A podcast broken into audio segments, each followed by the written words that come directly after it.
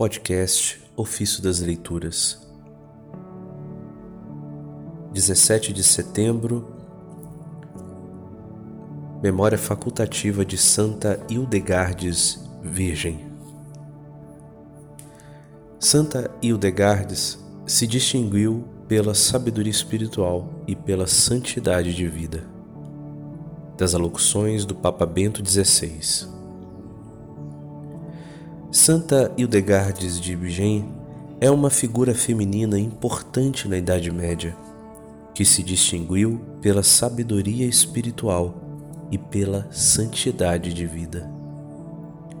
As visões místicas de Hildegardes assemelham-se à dos profetas do Antigo Testamento, exprimindo-se com as categorias culturais e religiosas da sua época, interpretava à luz de Deus as Sagradas Escrituras, aplicando-as às várias circunstâncias da vida.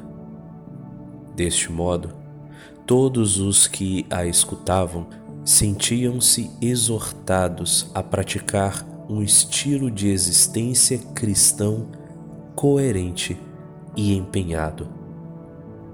Numa carta a São Bernardo, a mística renana confessa: A visão arrebata todo o meu ser.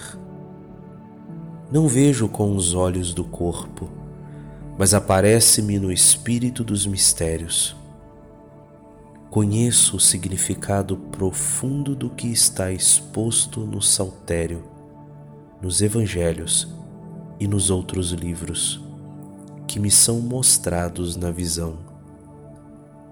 Ela arde como uma chama no meu peito e na minha alma, e ensina-me a compreender profundamente o texto. As visões místicas de Hildegardes são ricas de conteúdos teológicos. Referem-se aos eventos principais da história da salvação e utilizam uma linguagem, sobretudo poética e simbólica.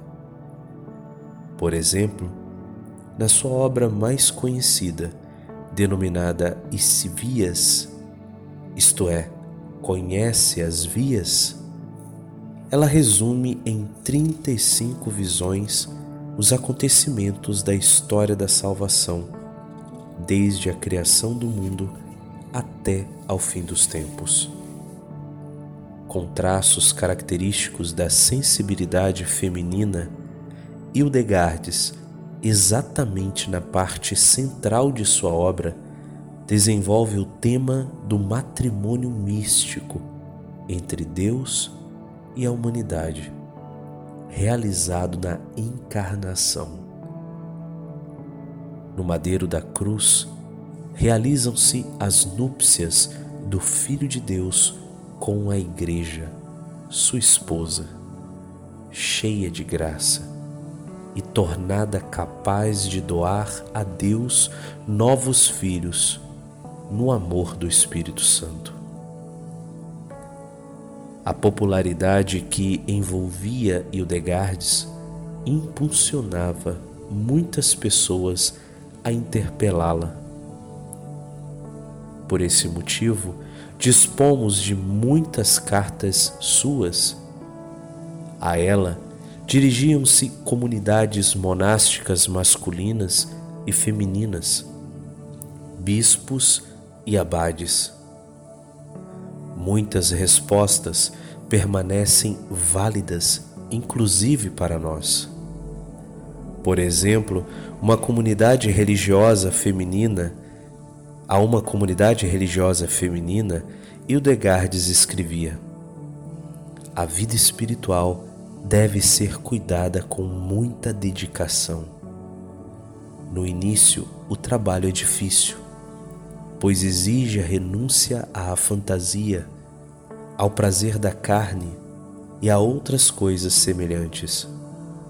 Mas se se deixar fascinar pela santidade, uma alma santa sentirá dócil e amoroso o próprio desprezo do mundo. só é preciso prestar atenção inteligentemente para que a alma não se avilte. Com a autoridade espiritual da qual era dotada, nos últimos anos de sua vida, Hildegardes pôs-se em viagem.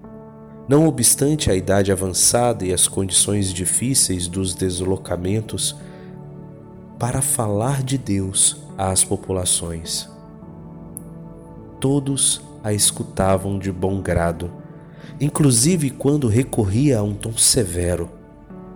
Consideravam-na uma mensageira enviada por Deus. Exortava, sobretudo, as comunidades monásticas e o clero a uma vida em conformidade com a própria vocação.